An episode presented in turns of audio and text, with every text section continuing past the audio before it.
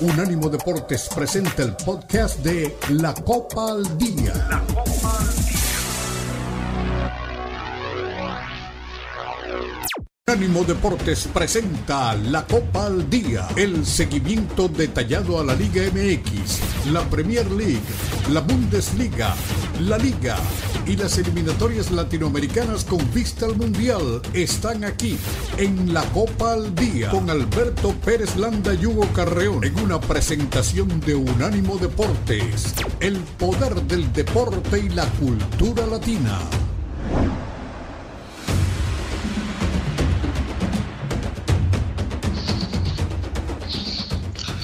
Aquí estamos con mucho gusto en este viernes, saludándolos a través de la señal de Unánimo Deportes, Hugo Carreón, Beto Pérez Landa, con el placer de, acompañarlos en este viernes que tiene actividad en la Liga MX. Platicaremos de lo que viene ahora, ¿no? Con esta semana de mucho fútbol, Querétaro contra Necax el día de hoy y Mazatlán recibe a las Chivas Rayadas del Guadalajara para arrancar la nueva fecha del fútbol mexicano.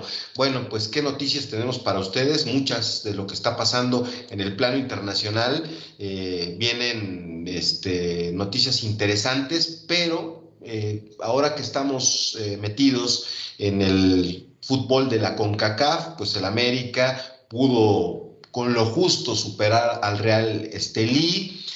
Rayados de Monterrey pues da un golpe de autoridad y el que me preocupa es el tolucazo histórico que se dio eh, en la cancha del Nemesio 10, el cuadro de Costa Rica, se, se logró reponer de un 4 por 1 en contra en el marcador global y esto por la prensa de Costa Rica es considerado una gesta heroica del club Sport Herediano, venir de atrás de un 4 por 1 ante el Toluca en esta CONCACAF, eh, CONCACAF Champions League pues es una noticia que le ha dado la vuelta a toda la prensa de Costa Rica, una hazaña, un logro importante, triunfo histórico y clasifican con un 4-4 gracias a los goles de visitante. Heroica remontada es algo de lo que se maneja en los titulares que tiene el fútbol de Costa Rica. Eh, parece que está en duda para la Nations League eh, el goleador importante de México en algunos tiempos. Raúl Jiménez se puede perder la semifinal de la Nations League con México. Y bueno, pues vamos a ver qué pasa con este delantero del Fulham que está en duda y que pues queremos que se recupere y que pueda aparecer pronto. Eh, bueno, ya habíamos platicado de, de, este clásico que va a tener la CONCACAF Liga de Campeones. Y hay una noticia, Hugo, dándote la bienvenida, que me llama mucho la atención. El cabecita Rodríguez, dicen que tiene la cabeza puesta en un equipo de la MLS. Parece que no va a aguantar el cañonazo económico y que pronto podría dejar el nido, el campeón del fútbol mexicano, para aparecer en la MLS. ¿eh? Bienvenido. ¿Cómo, ¿Cómo, estás, Beto? Buenas tardes, un gusto saludarlos a todos. Manu, eh, bueno, pues mucho para comentar, ¿eh? Está a tiempo todavía de hacer varios fichajes la MLS. Recordemos que, bueno, ya la otra semana también arranca la temporada. Así que sería bueno de pronto medio adentrarnos un poquito en, en, lo que viene, porque va a ser una temporada muy interesante. Debería ser la confirmación del Inter Miami con Messi, con el equipo que, que, se armó y otros equipos que también lo están haciendo bastante bien. Además de que eh, se van a poner complicado al, Inter Miami también. Bueno, habrá clásico, Beto, tú que eh, nos preguntabas en la semana, habrá clásico, tres clásicos, ¿eh? En la CONCACAF 2, en la Liga 1 y quizá por lo menos en dos es lo que se especula a partir de que se, oficial, que habrá triple clásico eh, por Conca Champions y por Liga MX, se especula que tratarían de forzar lo más posible la llegada de Chicharito para que por lo menos juegue dos de esos clásicos. Así que hay mucho para platicar, hay Premier League. Eh, Thomas Tuchel, el, entrenador del Bayern Múnich, está coleccionando amigos, pero no cualquier amigo, ¿eh?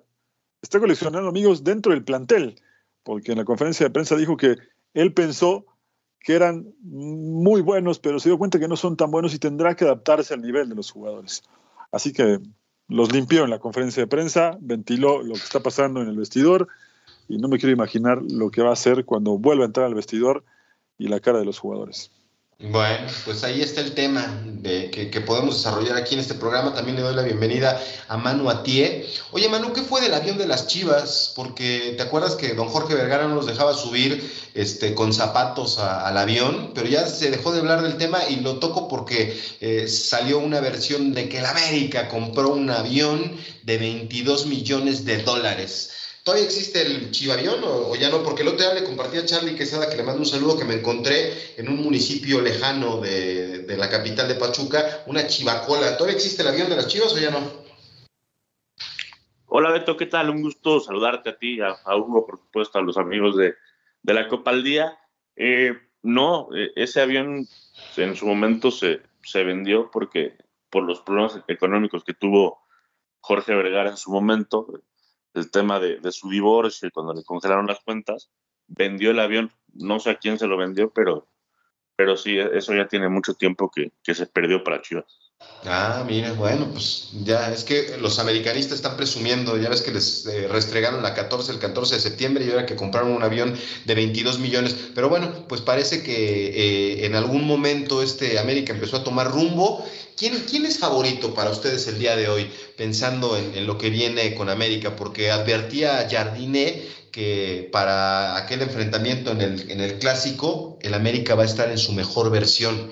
Y puede ser muy interesante, ¿no? Un duelo con unas Chivas que están haciendo bien las cosas, que están obteniendo resultados y con una América que también está cuesta arriba. Inclusive hoy todo el mundo está este, elogiando a Jardine Hugo porque recuperó a Jonathan Dos Santos, ¿no? Y parece que le está sacando su mejor versión futbolística de los últimos tiempos. Va a ser un partido muy parejo, ¿eh? Muy interesante. Sí, yo creo que el que crea que América le va a pasar por encima a Guadalajara, esta vez creo que va a cometer un error sigo pensando que América todavía está un escalón arriba de Guadalajara, pero este Guadalajara puede competir mejor. Y yo no descartaría que siendo un clásico con lo trillado que es hablar de estos partidos, de lo parejo que puede representar, de la necesidad de uno de sostenerse donde está y del otro de treparse al lugar donde está el actual campeón del fútbol mexicano, veremos un partido muy parejo. No creo que sea un duelo como el de la liga de temporada regular, donde América bajó el, soltó el acelerador porque si no se lo llevaba puesto al Guadalajara. ¿no? Eh, creo que va a ser un duelo muy diferente. Habrá que poner mucha atención en todos los duelos dentro del partido. Me refiero a los piques que se vayan generando en el primer juego, en el segundo, en el tercero, porque esto pasa, ¿no? Eh, es un clásico, hay muchas cosas en juego para el América y para Guadalajara, que son los equipos más importantes del fútbol mexicano. Es clave ganar este torneo por lo que representa. Aunque después ya no sepamos bien cómo está el tema del ranking de CONCACAF, en una de esas podía estar mi curtidores al Mundial de CONCACAF, porque no sabemos bien a bien cómo está distribuido esa, esa parte, pero la necesidad de ganar un clásico siempre está y yo veo muy, muy parejo el juego. Sí creo que está 51-49 a favor de la América, pero no descarto que Guadalajara elimine a, a la América. ¿eh? Manu a ver, es algo que, ha pasado los últimos dos años, ¿no? El América por ahí empieza medio titubeante, perdiendo algunos puntos, perdiendo algunos partidos. Eh, empieza ahí medio lento, pero con el correr de las jornadas, eh, el América empieza a tomar mejor vuelo y empieza a ser un equipo bastante fuerte que se había quedado corto en la liguilla, ¿no? Había quedado dos o tres veces en semifinales, eh, el torneo pasado al fin se le da el, campeonato y, lo termina ganando muy bien, pero es un equipo que siempre va de menos a más. Hoy pronosticar un favorito me parece prematuro, faltan tres semanas para el partido de ida por lo menos, y, en, tres semanas eh, pueden pasar muchas cosas. Eh, yo coincido con Hugo, veo un clásico parejo, eh, creo que Chivas está haciendo bien las cosas con Fernando Gago, aunque creo que esta sí va a ser la primera prueba de fuego para, para el proyecto de Gago. Creo que, salvo Tigres, no, no, no se ha enfrentado a, un rival que realmente le, ponga las peras a, 25. esta va a ser una prueba de, fuego, insisto, y más que se junta también el, el, clásico de la liga, ¿no? O sea, vas a tener eh, tres clásicos en cuestión de 10 días, y me parece que ahí sí vamos a ver dónde están paradas las chivas de, de Fernando Gago, que, insisto, vienen, vienen haciendo las cosas bien, vienen jugando bien, pero creo que un clásico sí, sí puede ser un, punto de, de, referencia, ¿no? Para, para ver dónde está parado el Guadalajara. Y, y el América, pues, lo de siempre, yo creo que va a ir de menos a más. Insisto, faltan tres semanas y en, y en tres semanas cualquier cosa puede ocurrir. Digo, independientemente de la reciente eliminación que, que, hizo Guadalajara para llegar a la final contra Tigres, eh, dejando fuera al América, yo creo que este es uno de los clásicos más parejos de los últimos tiempos y me encanta el duelo de la dirección técnica. Yo eh, lo platicamos el otro día, ¿no? Fernando Gago es un tipo que sabe, que ha llegado bien, que está trabajando con mexicanos, que ya recuperó a Eric Gutiérrez, que ya recuperó a Víctor Guzmán y el cambio de aires me parece que en la dirección técnica le vino bien a estos dos futbolistas, ¿no? Y está debutando chavos, sobre todo. Sí, sí, sí, pero ¿a qué voy con este punto, Manu? Eh, eh, trabajó para recuperar a Eric Gutiérrez, que fue criticadísimo porque no tenía un buen desempeño, y a Víctor Guzmán, que también me parece que es la piedra angular de, de lo que puede significar Guadalajara por lo que aporta. Y del otro lado, les decía, Jonathan dejó de ser un futbolista relegado con la llegada de Jardiné. Eh, en la anterior gestión tuvo muy pocos minutos, eh, el dueño de la posición ahí era Richard Sánchez, eh, pero con la salida del Tan Ortiz cambió totalmente el panorama, ¿no? Y ya empezó a jugar con titularidad, con Jardiné, estaba revisando los números, 19 partidos como titular de 23 posibles. Eh, entonces, él lo, dijo recientemente, ¿no? Que el cambio en la dirección técnica le ha ayudado. O sea, estos dos técnicos le han venido bien, tanto a América como a Chivas, ¿no? Hugo va a ser un duelo muy interesante, ¿eh? En la dirección técnica. Sí, sí. sí bueno, y, esto también es una, eh, como decía Manu, una buena prueba para, para Gago, sobre todo por lo que ha venido pasando en los últimos clásicos, ¿no?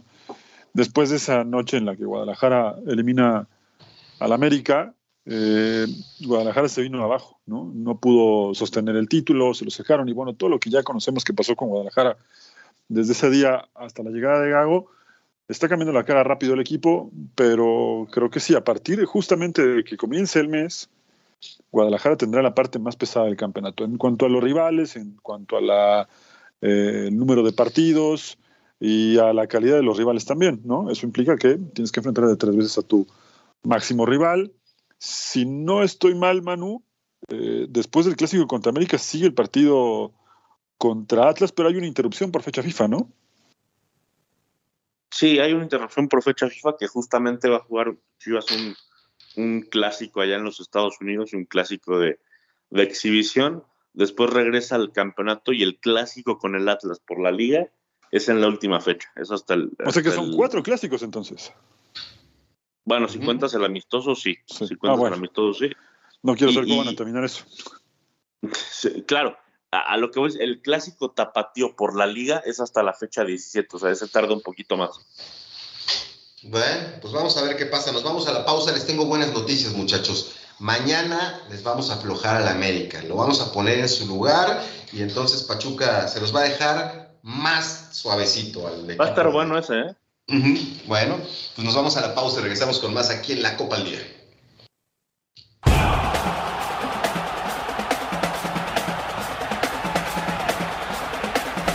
Unánimo Deportes Radio. Suscríbete a nuestro newsletter en unánimodeportes.com. Recibirás información y análisis únicos cada semana.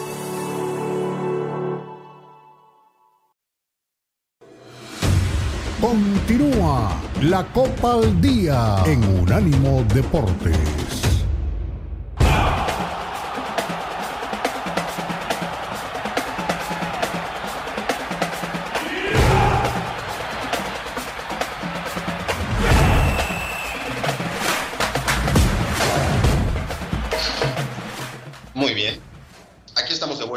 De la Copa al Día en Unánimo Deportes. Saludos a toda la gente que nos acompañe. Eh, díganos quién es favorito. Ahí estaremos pendientes en la cuenta Hugo eh, bajo ¿La tuya cuál es, Manu? ¿Tu cuenta de Twitter? Arroba Manu Atie. Arroba Manu Atie. A T-H-I-E, Atie, es el apellido de nuestro querido Manu, que está aquí con nosotros, feliz con la posibilidad de que las Chivas Rayadas de Guadalajara tengan un repunte y puedan ganar los clásicos.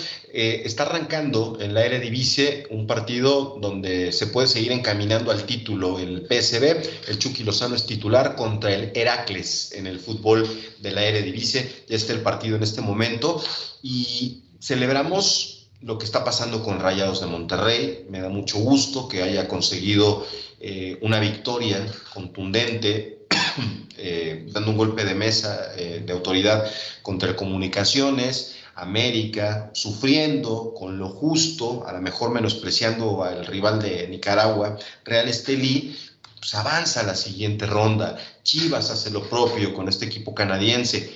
Cumplen los equipos mexicanos ¿no? Y ya tenemos a los del norte, a Tigres, a Monterrey, que ya tiene su boleto para el Mundial de Clubes, América y Chivas, que pues, lamentablemente digo, se van a ver la cara entre ellos pronto. Me hubiera gustado que avanzaran más, pero bueno, un clásico siempre será un clásico y la gente de CONCACAF debe estar feliz con el tema económico que puede generar esto. Yo lo que quiero saber es qué pasó con el Toluca. Es un papelón, Hugo. Es eliminado de Conca Champions con una remontada que me parece increíble de parte del Herediano. Eh, estaba ganando Toluca 2 por 0 y acaban sufriendo una derrota que, que, que, la verdad sacude el proyecto de Toluca, de Renato Paiva. Eh, es un fracaso totote. Quizás me animo a decir Toluca ha tenido éxito en la liga, ¿no? Y siempre ha querido trascender de manera internacional. Es uno de los fracasos más grandes en la historia del Toluca del último tiempo. Eliminados en primera ronda de la Conca Champions. ¿Qué, pasó con Toluca? Pues te voy a ser sincero, creo que, creo que nadie lo esperaba, ¿no? Eh, si no esperábamos que, por ejemplo, América perdiera, eh, por lo menos la ida, pues mucho menos que, sucediera lo que sucedió ayer, ¿no? Además, eh, en algún momento eh, viendo la transmisión del partido con Monterrey, vi los clasificados a la siguiente ronda. Hicieron una lista de los clasificados eh, de un canal que no es mexicano y decía que Toluca había clasificado. De eso hicieron, yo no vi el partido contra, contra Herediano. Entonces asumí que el partido lo iba a ganar. ¿no? Son de las ocasiones que como fanático eh, al fútbol eliges entre un partido y otro y dices, ¿para qué ver Toluca si lo va a terminar ganando? Prefiero ver a Monterrey que por ahí le meto otros cuatro a comunicaciones, ¿no? Entonces pensé que, había terminado y cuando empiezo a ver el partido en Monterrey, empiezan a dar la noticia y por supuesto que es una, es una sorpresa, es un... Eh, en, bajo otras circunstancias, este tipo de resultados sí que pondría en la cornisa a cualquier entrenador, ¿eh? Sí, no, no, no, no. Es que es un resultado sacatécnico, o sea, tranquilamente. Es, es, increíble lo que le pasa a Toluca. Además, había ganado el partido de ida 2-1, dos goles como visitante, se va 2-0 ganando al medio tiempo. Tenía prácticamente la, mesa puesta, ¿no? Como para sobrellevar el partido y, calificar. Creo que se equivoca, o no creo, se equivoca, obviamente Renato Paiva, obviamente es fácil, ¿no? Decirlo ya con el diario del lunes, pero, pero me parece que en algún momento subestima la eliminatoria, subestima lo que pudo haber hecho Herediano, saca a sus mejores jugadores, quizá pensando en, el partido contra Monterrey, que va a ser más complicado ahora después de, lo que pasó. Y yo, la verdad, estaba como Hugo, ¿eh? no estaba viendo el partido, me enteré por Twitter que iba ganando el Toluca 2-0, dije, bueno, listo, ya está, el partido está liquidado. Y, haciendo una llamada telefónica con un amigo, me dice gol del Herediano, van 2-2. Dije, ah, caray, ahí sí me, me sorprendí. Y ahí puse el partido y ya me tocó ver el, el último gol con el que le remontan al Toluca. Es increíble lo que le pasó, es un resultado sacatécnicos. Y además, a ver, juegan el domingo contra el Monterrey, allá en Monterrey. Si, si, si Rayados le pone un baile al Toluca o le gana, yo creo que estaríamos hablando de, de un proceso cortado. ¿eh? Yo creo que este resultado difícilmente se, se puede sostener. Sí, no, es que es increíble, ¿no? Y, pobre Tiago Volpi, porque no sé si te acuerdas que en un space de Twitter, este, una de las seguidoras de Toluca eh, decía, no, es que es terrible, Tiago Volpi es un portero muy malo, es un portero inseguro, y yo le decía, oye, este, Mabel, perdón, pero es uno de los mejores porteros. Yo alguna vez, viéndolo calentar, hubo aquí en el Estadio Hidalgo, yo le decía a Jesús Martínez, le digo, ese es el bueno, Presi. Le digo, no es Miguel Calero, ¿eh? pero es lo más parecido. Me parece que es un gran portero y la gente de Toluca lo critica. Una, una influencer de redes sociales me dice es que tú no lo sufres cada ocho días, se equivoca. Pues yo las estampas que tengo de lo que pasó con él en Brasil, eh, lo que hizo en Querétaro, me parece que es un portero de categoría de jerarquía y yo cuando me empiezo a percatar como ustedes de lo que está pasando, este, veo que le pide concentración a sus compañeros, les dice, a ver, o sea, es que tampoco es Rambo, ¿verdad? No puede ganar la guerra solo. Y a seis minutos del final se consuma la catástrofe con el, gol de, un desvío de cabeza. Eh, no sé, a mí me parece que, que sí es un, resultado dolorosísimo para, para Toluca. Es que nadie lo podía creer. Le dieron la vuelta en el Nemesio 10. No, y eh, con respecto a lo que mencionabas de, la tuitera, que, que, sé quién es, nos, seguimos ahí en Twitter eh, la gente, la gente se metió durísimo con Thiago Volpi. Después del tercer gol, eh, cada vez que Volpi tocaba la pelota lo abuchaban. Al término del partido, la barra del Toluca le empezó a cantar el famoso que lo vengan a ver, que lo vengan a ver. Eh, se metió durísimo la gente con Thiago Volpi. Yo tampoco entiendo, yo, yo, también lo tengo en un concepto de, que es un gran arquero, me parece seguro en las salidas. y ayer viendo los goles, no creo que haya tenido mucho que ver eh, Thiago Volpi, no, no le achacaría mucha responsabilidad por ahí el segundo gol pudo haber hecho algo más, pero de ahí a hablar de, un error garrafal, no creo. No sé, a mí me sorprende mucho, o de, qué me perdí, ¿no? Me parece que es un, portero de, de, mucha calidad, de mucha jerarquía. Inclusive te acuerdas que se llegó a hablar de la selección de Brasil, ¿no? Para Thiago Volpi. No, no solo de Brasil, sino de México también. De México también, sí. Y no lo descartes, por cierto. Eh, y de Cruz Azul, que podría ser el arquero de Cruz Azul. También se hablan muchas cosas de este arquero. Yo sigo pensando que es muy buen arquero. Eh, pero lo de ayer sí fue una de esas noches que, que seguro no va a querer recordar en mucho tiempo, ¿no? No solo él, sino todo el equipo. No te pueden sacar un partido así. Eh, y del otro lado, para ser un poco más grande que o recordarle al fútbol mexicano que la crisis no pasó y que las cosas se siguen haciendo mal, el entrenador del Herediano es el Piti Altamirano. Un entrenador mexicano con un presupuesto pequeño, avanzando a la siguiente ronda, en donde aparentemente estaba diseñado para que los todopoderosos de la Liga MX pasaran sin inconvenientes hasta que apareció Toluca, se mandó este papelón y Altamirano, pues levantando la mano, ¿eh?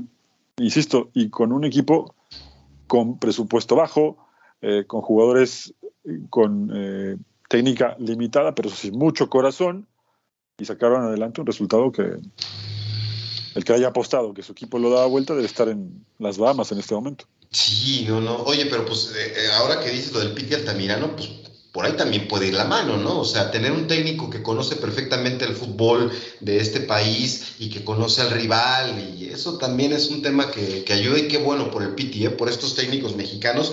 Eh, hace, ¿Te acuerdas que entrevistamos al Piti hace no mucho tiempo?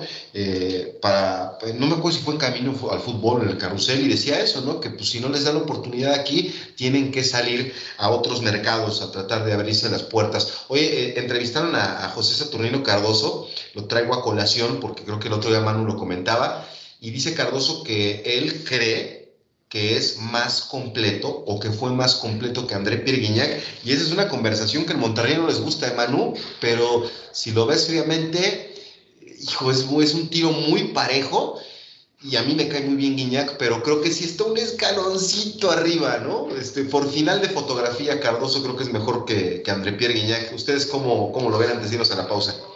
Voy a cerrar la conversación fácil. Cuando Guiñaga 29, 29 goles en un solo torneo, hablamos.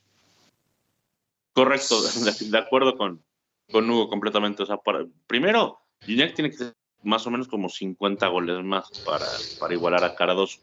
Y, yo sí, a ver, Guiñac es un jugadorazo, por supuesto que está en una élite, ¿no? De extranjeros en México, pero sí, Cardoso es otra cosa. Sí, yo, yo, también estoy con esa, pero también te acordarás que alguna vez lo tocamos con aficionados de Monterrey y uy, parece que le estábamos ofendiendo a la mamá. Pero yo también creo que José Cardoso es, es algo más, ¿no? Que, que André Pierre Guignac con todo lo que ha hecho André Pierre Guignac en el fútbol mexicano. Vámonos a la pausa. El Inter Miami empató uno por uno ante el Newells de Lionel Messi, que fue homenajeado en un partido amistoso. Y ya hay más tema de Mbappé. Por cierto, Guignac dijo que le gustaría convencer a Mbappé. Me parece una broma, ¿no? Para que venga a los Tigres. Hoy que. Seguramente, seguramente lo que necesitaba Mbappé, que le hable Guignac y lo convenza. es lo que está esperando.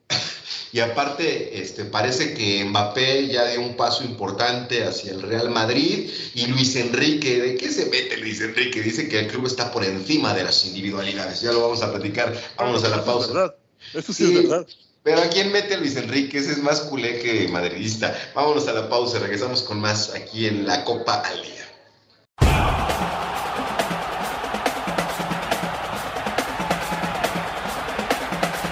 Unánimo Deportes Radio. Continúa la Copa al Día en Unánimo Deportes.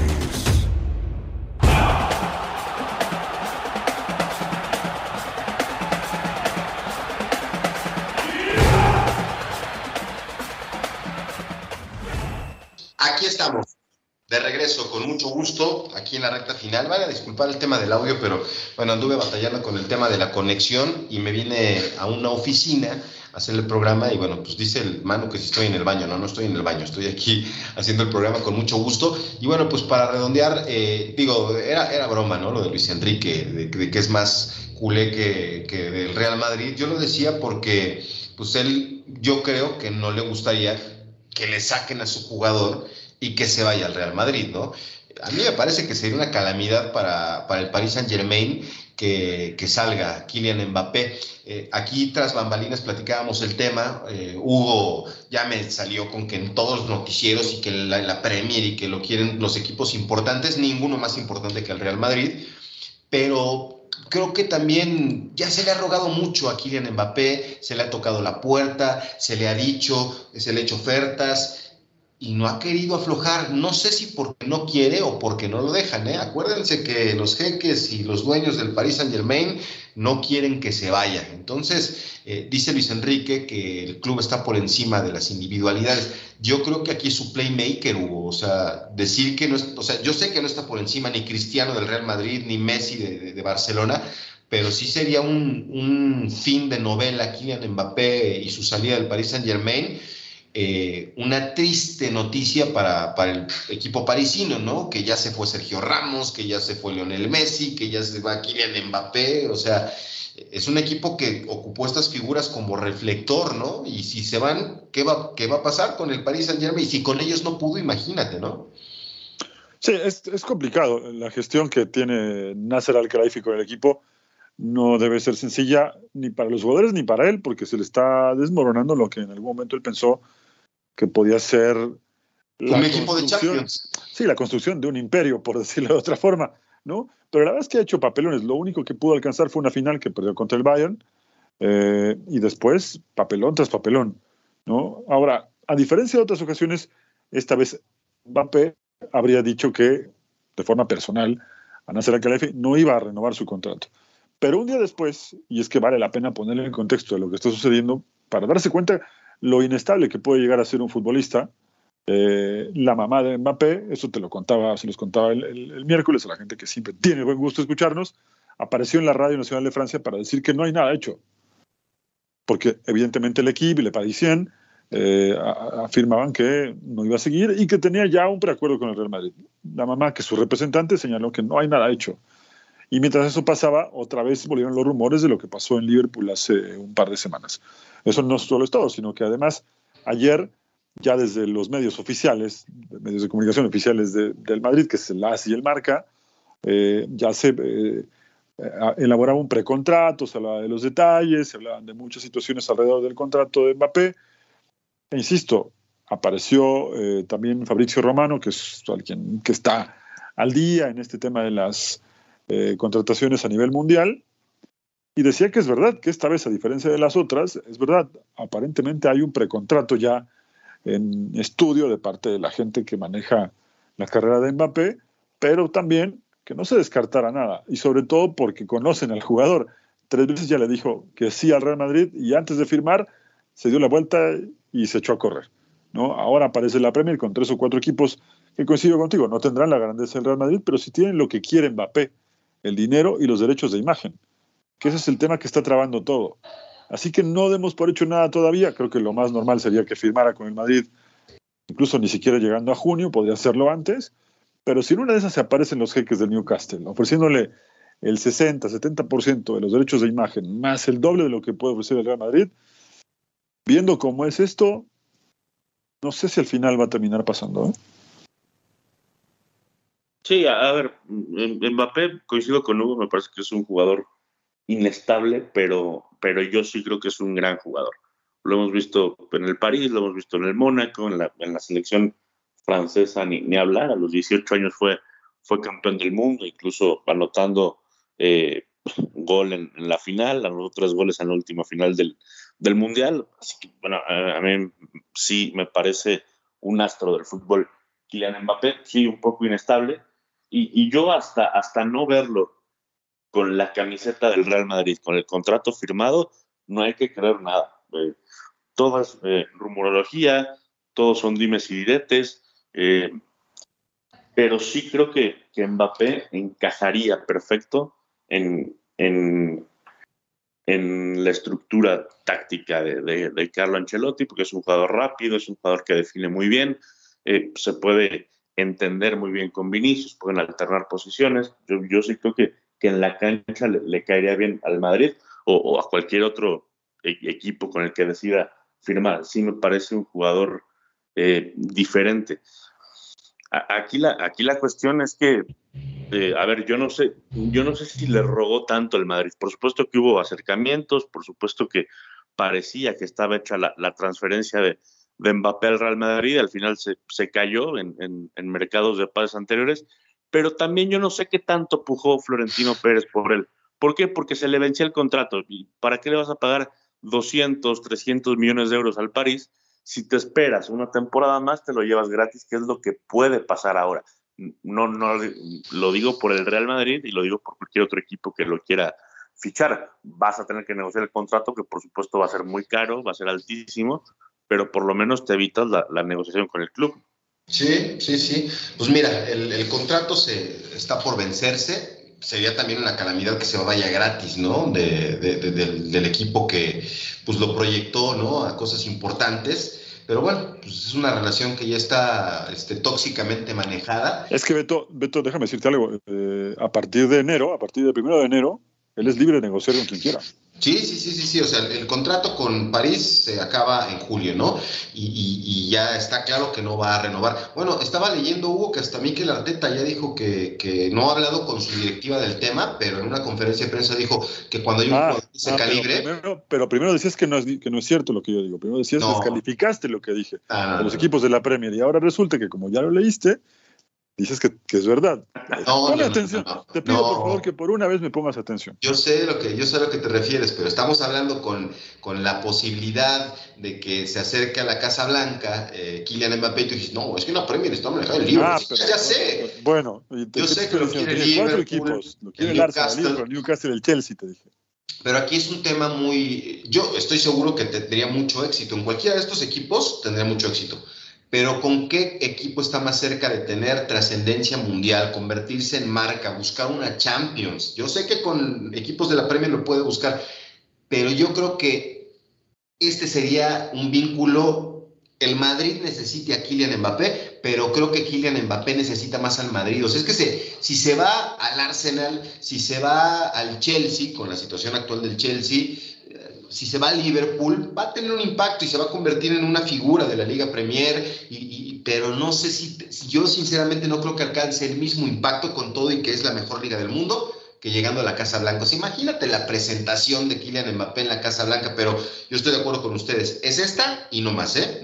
es una oferta única, última, y si después de esto no cae en Madrid, que se vaya a freír espárragos y que se vaya a agarrar el dinero de quien se lo ofrezca. No, se nos puede olvidar que mucha gente en el Bernabéu lo silbó en aquella eliminatoria en donde el Madrid le, lo saca de Champions, porque tenía poco tiempo de que había dicho sí y de pronto apareció en el techo del Parque de los Príncipes, diciendo que iba a firmar hasta el 2025. Entonces, hoy el hincha del Madrid, no sé, desconozco cuál sea, me refiero al socio, al que va cada 15 días al estadio, eh, no sé qué sensaciones tenga en ese sentido.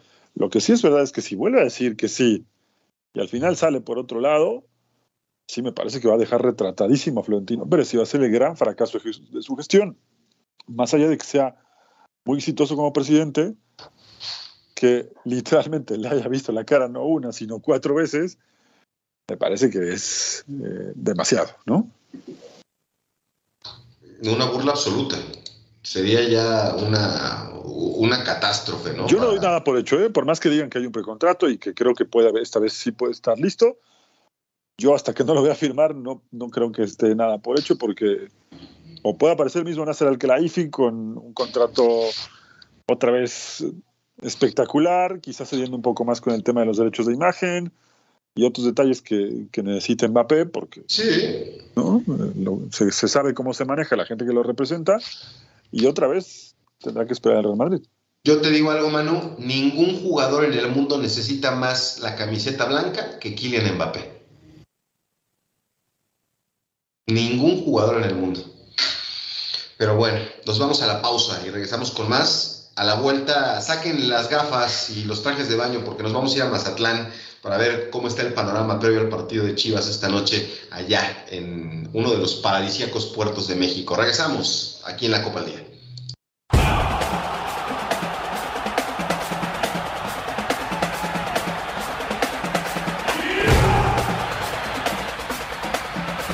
Unánimo Deportes Radio. Continúa la Copa al Día en Unánimo Deportes.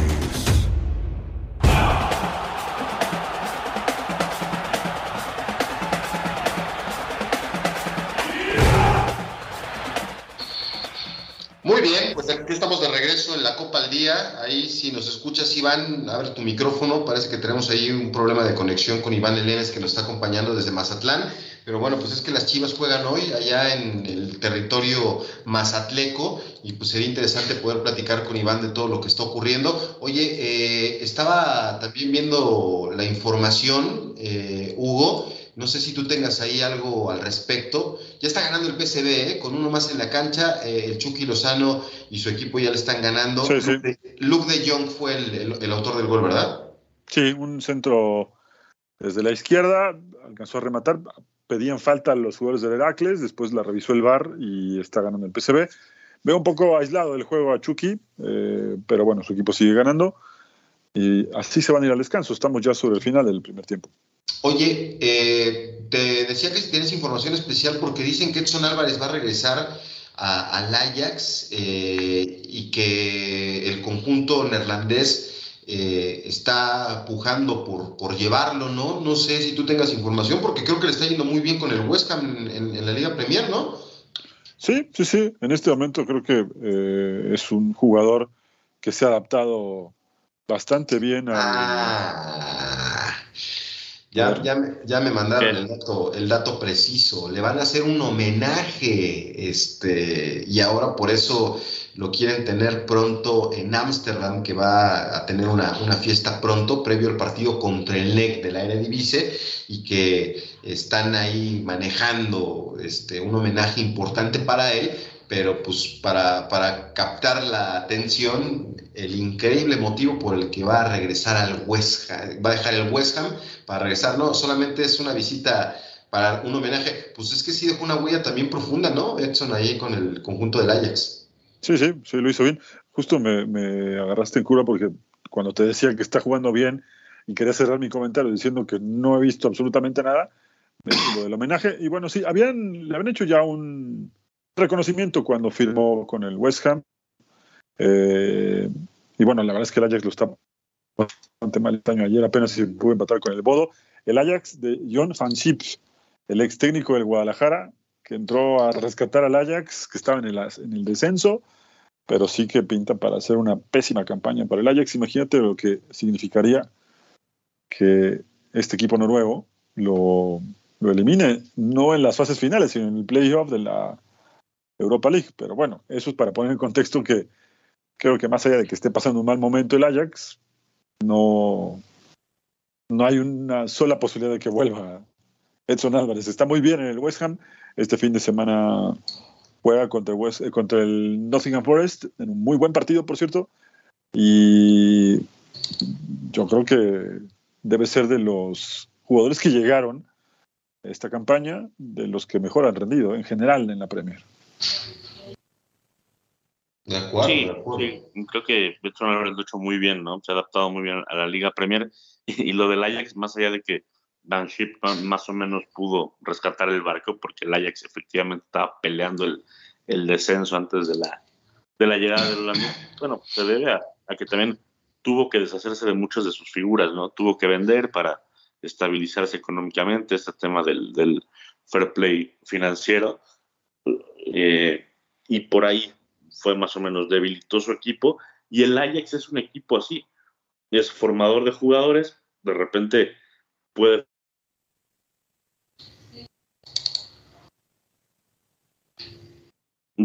perdón, eh, para ganar la Liga de Holanda o incluso este, pelear por torneos internacionales, ¿no? Pero llega un momento en que tiene que vender y en lo que saca.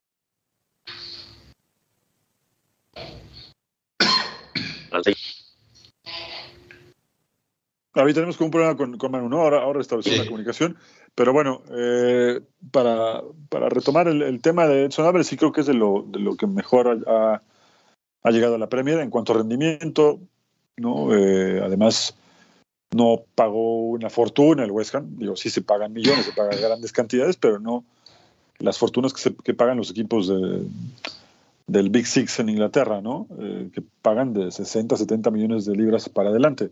Se terminó el primer tiempo, está ganando el PSV, le gana al Heracles 1-0, gol de De Jong al minuto 18, con esta jugada que te decía, fue un centro, luego de un tiro libre desde la banda izquierda, reclamaban fuera del lugar de Luke de Jong y al final el VAR revisa la jugada, sale en buena posición y el PSV sigue navegando tranquilo con Chucky Lozano como titular, un paso más rumbo al título y también está por comenzar el partido entre el Inter y Salernitana. En el Salernitana no, está, está jugando Guillermo Ochoa, será titular. Sí, pues ahí está, otra vez el mexicano. el, Inter le clavó cualquier cantidad de goles, ¿no? En la primera vuelta, creo que Lautaro solo le metió cuatro, me mochó. bueno, pero es que hay niveles, ¿no? O sea, el equipo de Memo no está para, para cosas más importantes. Oye, me emocionó mucho. El Milan, hizo seis también, ¿no? Sí, sí, sí, pues andan on fire. ¿no? Andan on fire. Oye, eh, eh, a mí personalmente por el cariño y la amistad con el profe Fassi me, emocionó mucho las palabras que le dedicó eh, a Diego el Puma Chávez. Raimundo Fulgencio, este jugador de los rojinegros del Atlas, también estuvo muy conmovido. Tuvo la oportunidad de, participar en el homenaje que se realizó en memoria del futbolista que perdió la vida, como se dijo el otro día aquí en el programa, en un trágico accidente automovilístico. Y bueno, pues este, qué, qué pena, cómo mueve fibras, qué, qué tristeza. Eh, es justo en el minuto 13 del partido de, Liga MX eh, que tuvo este, e, este equipo, eh, donde se le da un minuto de aplausos, ¿no? Por el número que usaba el Puma Chávez. Y, la verdad es que qué, qué, qué, momento tan difícil, ¿no? Otra vez pensar en, en una tragedia como esta, caray. Sí, sí, sí. Sí, es, complicado, ¿no? Y, te recuerda eh, pues, que, nadie tiene la vida comprada, es impactante, ¿no? Y más siendo un jugador tan joven, siendo un futbolista activo, y bueno, te hace recordar, ¿no? El caso de Samuel Mañez, el caso de Mirza Serrano, de Pablo Hernán Gómez, que bueno, han sido todos accidentes que, pues, que impactan, ¿no? Al, al fútbol. Oye, Hugo, ya para despedirnos, eh, se van a cumplir cuatro meses desde que Neymar se, se, lesionó, la peor lesión de toda su carrera, y vaya que ha tenido lesiones, y ya compartieron las este, primeras imágenes en la terapia con el Al Hilal, y se ve que está bien pasado de tamales, ¿eh? Pues dice que no. Él dice que no, y hace poco subió un video en donde incluso le contestaba a la gente que decía que estaba gordo, le dejaba una, una seña ahí, pues nada amistosa, ¿no? Eh, dice él que está en buen estado. Sin embargo, bueno, pues eh, creo que tanto Carnaval le empezó a pasar factura, ¿no? Pues yo creo que sí. Lo habían dado de baja, ¿no, Manu? Del, equipo está dado de baja, ¿no? Ahorita. Sí, lo habían dado de baja. Incluso empezó este negocio de, del crucero y que la gente puede ir con él de, fiesta y, todo esto. Y yo creo que ahí se, pasó de, de, caipiriñas y por eso se ve así en la foto. Eh, pero a ver, Neymar creo que es un gran jugador sin llegar a ser un astro, pero, sí me parece que en su momento marcó diferencia. Vamos a ver cómo regresa, ¿no? También el presidente del Santos de Brasil, que por cierto hoy está en la, en la B, declaró que, que Neymar, venciendo su contrato con el equipo árabe, va a terminar su carrera en el Santos y según el presidente, Neymar ya le dio su palabra. Pues ojalá que... Bueno, de hecho estuvo, hace una semana estuvo en, jugó justo el jueves de la semana pasada, jugó Santos contra Corinthians, en este momento están jugando los torneos regionales eh, y Santos le ganó a, Corinthians en un partido en el que hubo, hubo de todo, incluso cosas que no tienen mucho que ver con, con el fútbol. Presentaron el documental de Bob Marley, por cierto, ese día. Y, y, te preguntas por qué Bob Marley, qué tiene que ver con el Santos, pues porque Bob Marley era muy fanático de... Este fue el podcast de La Copa al Día, una producción de Unánimo Deportes.